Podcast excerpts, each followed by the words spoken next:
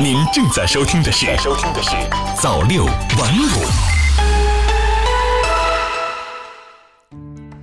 朋友你好，今天是二零一九年三月二十五号，星期一，欢迎收听早六晚五晚间新闻，一起来盘点一下今天的大事小情吧。首先来关注最近国家发展改革委发布关于培育发展现代化都市圈的指导意见。指导意见指出，放开放宽除个别超大城市外的城市落户限制，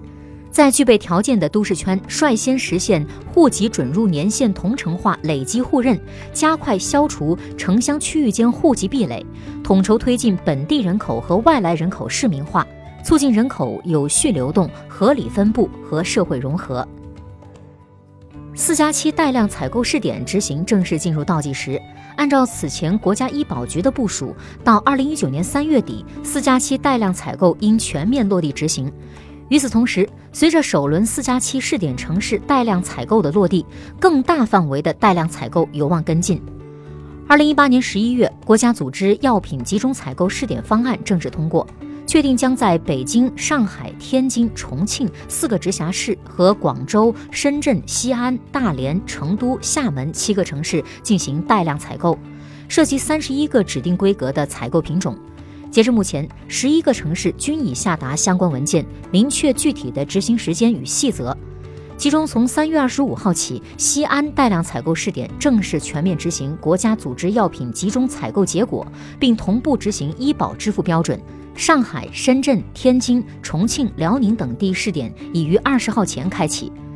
除了大量采购药品大量的降价外，未中标品种降价空间也开启。三月八号，辽宁发布关于执行四加七城市药品集中采购品种中选结果和未中选药品梯度降价结果的通知，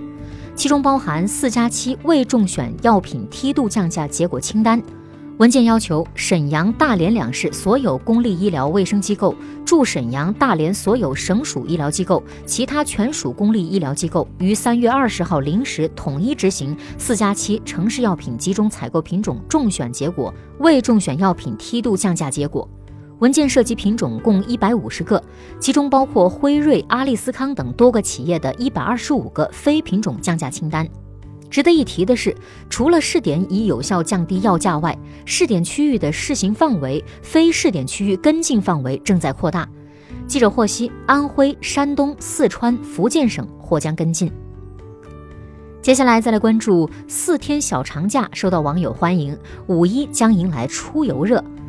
三月二十二号上午，国务院办公厅关于调整二零一九年劳动节假期安排的通知发布，经国务院批准，二零一九年劳动节放假安排调整为五月一号到四号，一共四天。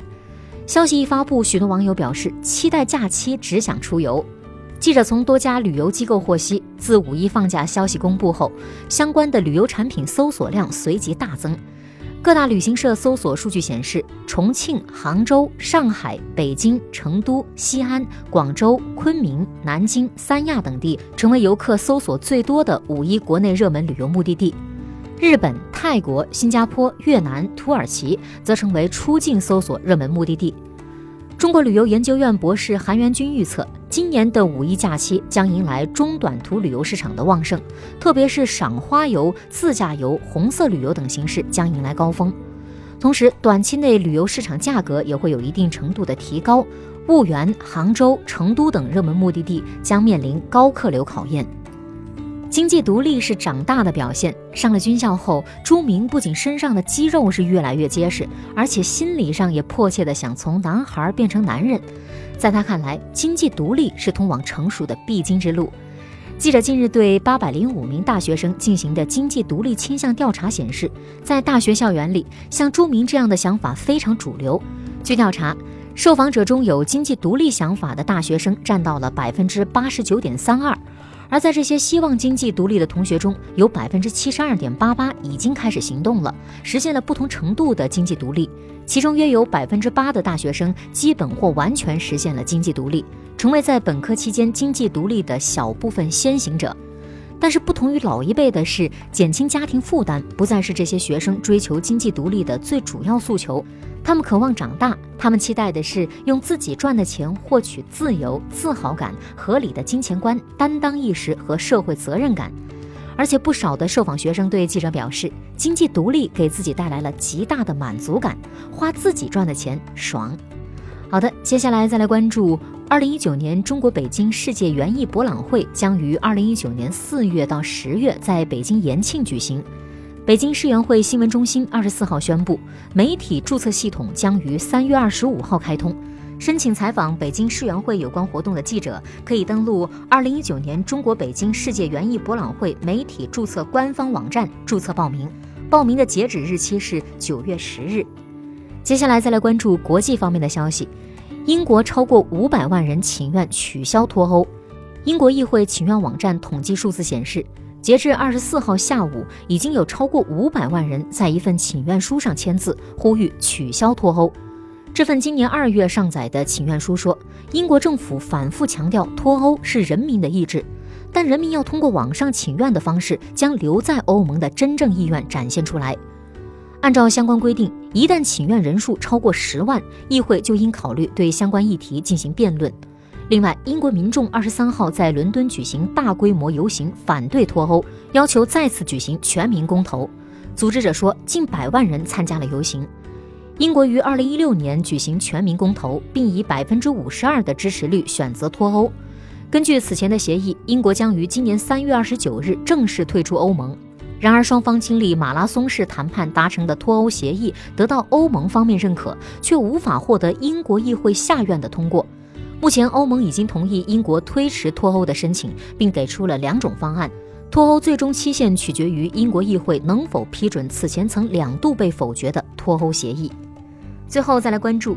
挪威维京天空号邮轮所在的邮轮公司二十四号宣布，日前因在挪威西海岸附近发生引擎故障而遇险的该邮轮，当天下午安全抵达挪威西部的莫尔德港。总部设在瑞士的维京邮轮公司在一份声明中说。维京天空号已经于二十四号下午停靠在挪威西部莫勒鲁姆斯达尔郡的首府港口城市莫尔德，所有乘客和工作人员都已经安全。公司将安排乘客乘坐飞机回家。载有一千三百七十三人的维京天空号游轮，二十三号下午在距离莫勒鲁姆斯达尔郡海岸约两公里发生引擎故障，当时风力很大，游轮面临失控的危险。救援机构决定动用五架直升机疏散船上人员。经过连夜的工作，有四百七十九人被撤离到岸上。二十四号上午，游轮四个引擎中三个恢复了工作，游轮在其他船只的协助下开往莫尔德港。另外，据挪威媒体报道，游轮遇险时，船舱里的一些家具和物品因为剧烈的颠簸来回移动，部分天花板也损坏掉落，造成了一些人员的受伤。目前统计的受伤人数是二十七人。好的，以上就是今天朝六晚五晚间新闻的全部内容了。感谢您的收听，我们明天再见。